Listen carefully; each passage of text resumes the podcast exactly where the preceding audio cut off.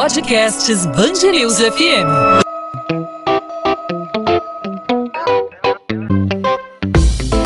Dois às 20, com Maurício Bastos e Luana Bernardes.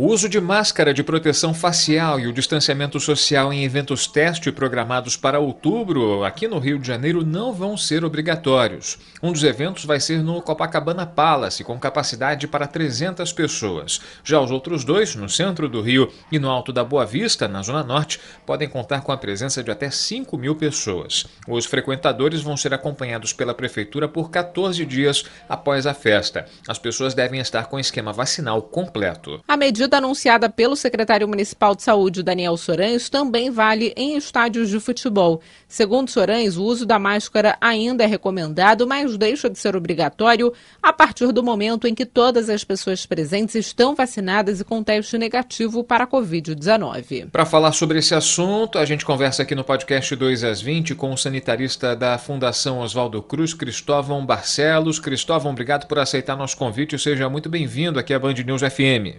Muito obrigado, obrigado a vocês e parabéns pelo papel de vocês que estão tendo nessa controle da pandemia decidir liberar a máscara, né, liberar a obrigatoriedade do uso de máscara em um local com todas as pessoas imunizadas, até com teste de Covid, não é uma decisão temerária, já que apesar daquele público ali estar vacinado, a gente não tem 100% da população com as duas doses? Sim, é, a gente vai lembrar os dois papéis que a vacinação tem, né? É, primeiro, é, que, que foi adotado corretamente pelo Ministério da Saúde e foi adotado por todo o SUS, é de proteger as pessoas mais frágeis, digamos.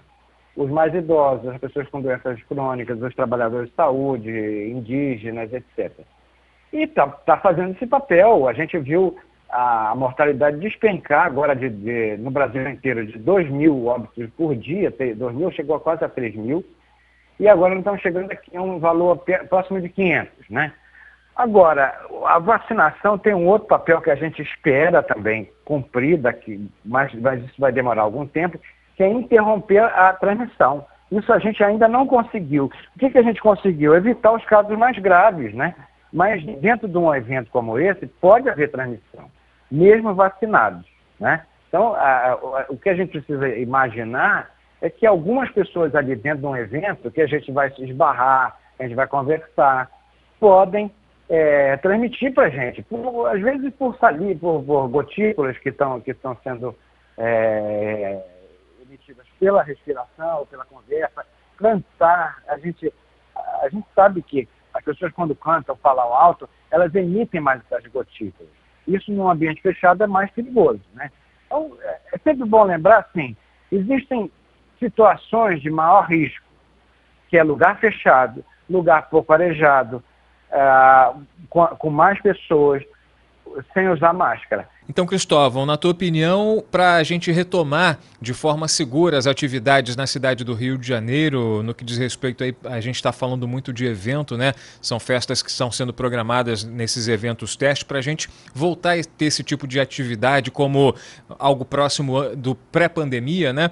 É necessário que a população esteja 100% imunizada, esse o nível mais seguro na tua avaliação, porque a gente tem aí um, um, um decreto recente publicado pela pela prefeitura que permite, por exemplo, a, a, a, a lotação até metade da capacidade de boates se chegar a um nível de 65% aí da população imunizada na cidade do Rio de Janeiro. Na tua opinião, na tua avaliação, para que haja uma segurança total nessa, nessa retomada, o ideal seria 100%, é por aí?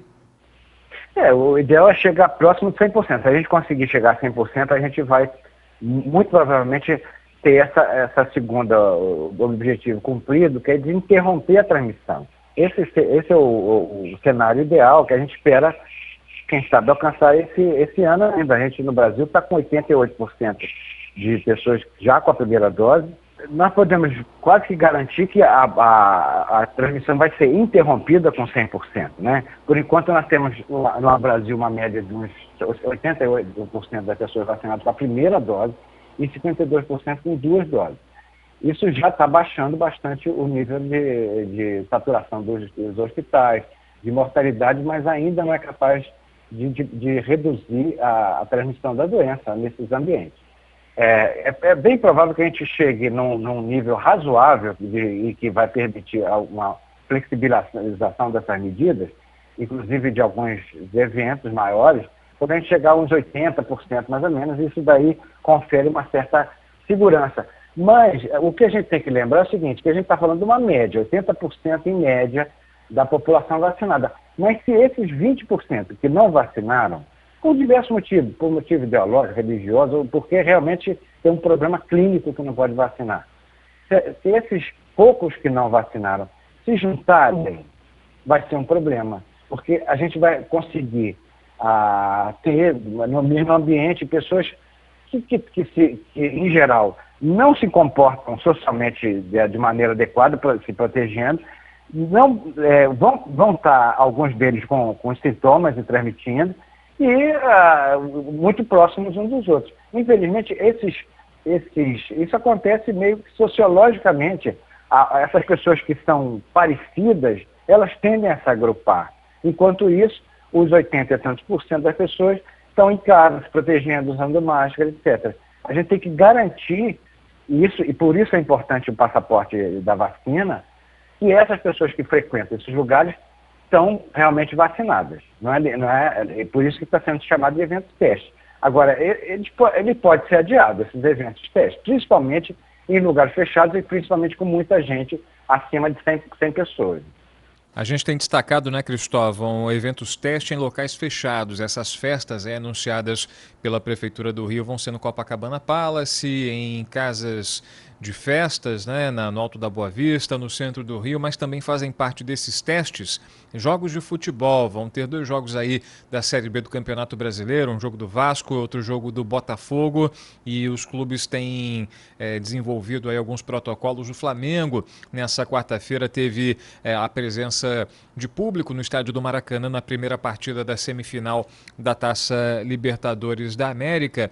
Ainda assim, é um ambiente aberto, mas ainda, ainda assim possibilita o contágio, porque são geralmente o público no estádio de futebol supera aí a casa das 10 mil pessoas, foram mais de 20 mil presentes no estádio do Maracanã nessa, nessa quarta-feira. E normalmente no estádio de futebol o público não é lá muito comportado, muito organizado, na hora do gol todo mundo comemora, se abraça, não há é, duas cadeiras de distância uma da outra que impeça o torcedor de comemorar, né?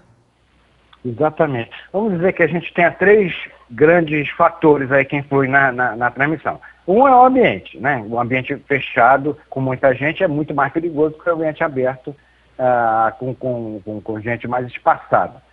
Segundo, a imunidade. Se a gente garantir que todo mundo dentro do, do evento estiver vacinado, é, diminui muito a probabilidade de transmissão. E terceiro é comportamento uma coisa é ir a um concerto com as pessoas sentadas, próximas, é, é uma reunião, uma, um show que seja, ah, e as pessoas mais ou menos se, não sei, se comportam, usam máscara, pode manter a distância entre elas. Outra coisa é um jogo de futebol, uma festa, que as pessoas vão beber, para beber vão tirar a máscara. Ah, vão, vão comemorar o gol, vão gritar, vão, vão ter que chegar muito próximos umas das outras. E esse, esse comportamento é quase que impossível ser controlado, principalmente no Brasil. A gente conhece o brasileiro, que é muito caloroso, gosta de, de, de, de confraternização. Ah, como é que a gente vai controlar isso num ambiente desse, de 3 mil pessoas que estiverem dentro desse ambiente sem ah, pessoas se comportando de forma inadequada, falando alto, gritando, eh, não vacinados? Como é que a gente vai controlar isso? A gente tem que é, garantir uma, uma, fiscalização que, na prática, é quase impossível dentro de um, de um estádio de futebol ou dentro de um show com muita gente. Então nós vamos aguardar aí o resultado de tudo isso, né? Já que a prefeitura, é, como parte desse teste, informou que vai monitorar aí por 14 dias os presentes a esses eventos, a reação, né, de cada um para saber se houve realmente transmissão é, da Covid-19 nesses eventos teste é, em que vai haver aglomeração de pessoas, é, é, juntar quantidade, uma quantidade grande de pessoas em se tratando de pandemia, né? E para justamente verificar se fez efeito ou não esse teste aqui no município do Rio de Janeiro. Cristóvão Barcelos, sanitarista da Fundação Oswaldo Cruz, com a gente aqui no podcast 2 às 20 na Band News FM. Cristóvão, mais uma vez, obrigado pela participação, pelas explicações, pela aula e até uma próxima oportunidade. Muito obrigado, muito obrigado a vocês e vamos nos cuidar. 2 às 20, com Maurício Bastos e Luana Bernardes.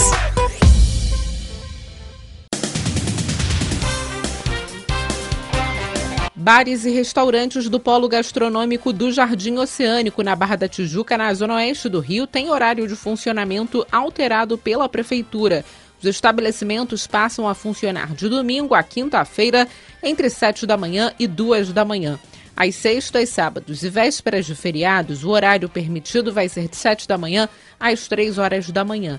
O decreto sancionado pelo prefeito Eduardo Paes nesta quinta-feira foi alterado após o grande número de queixas e reclamações por parte de moradores do Jardim Oceânico que denunciavam barulho durante toda a madrugada. 20 pessoas são detidas durante a operação da Secretaria Municipal de Meio Ambiente que desfez um condomínio ilegal em Campo Grande, na zona oeste do Rio. O empreendimento tinha 360 lotes que eram negociados a 75 mil reais cada, abaixo do preço do mercado.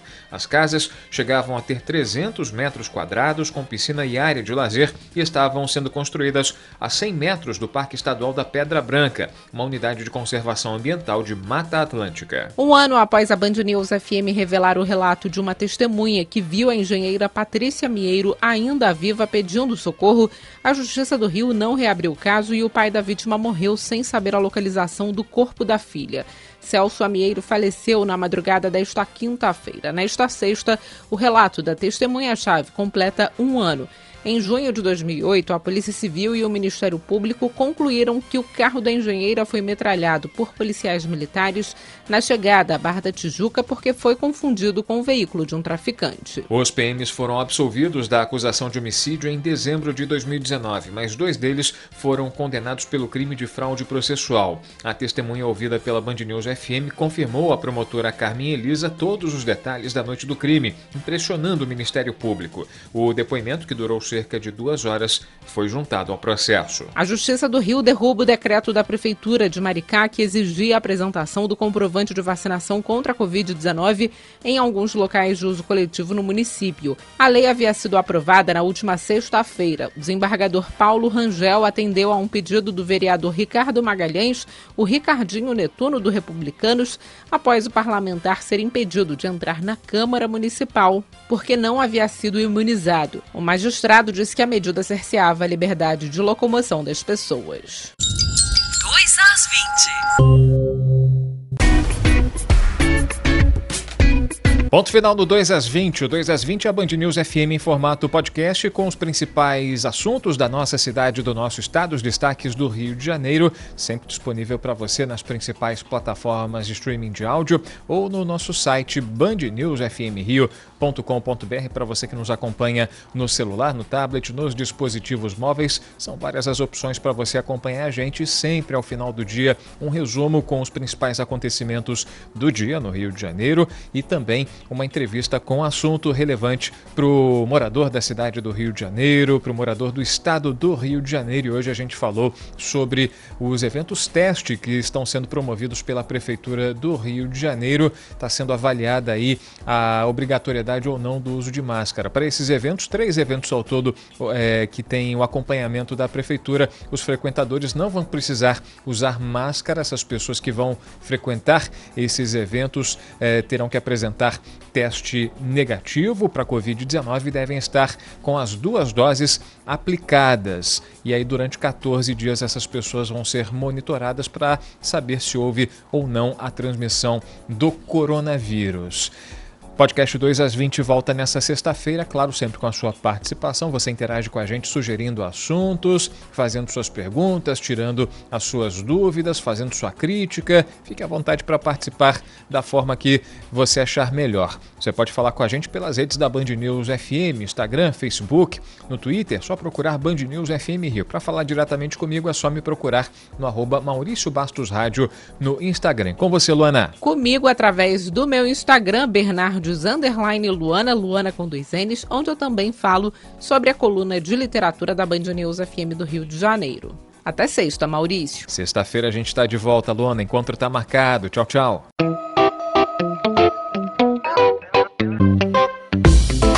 Dois às 20, com Maurício Bastos e Luana Bernardes.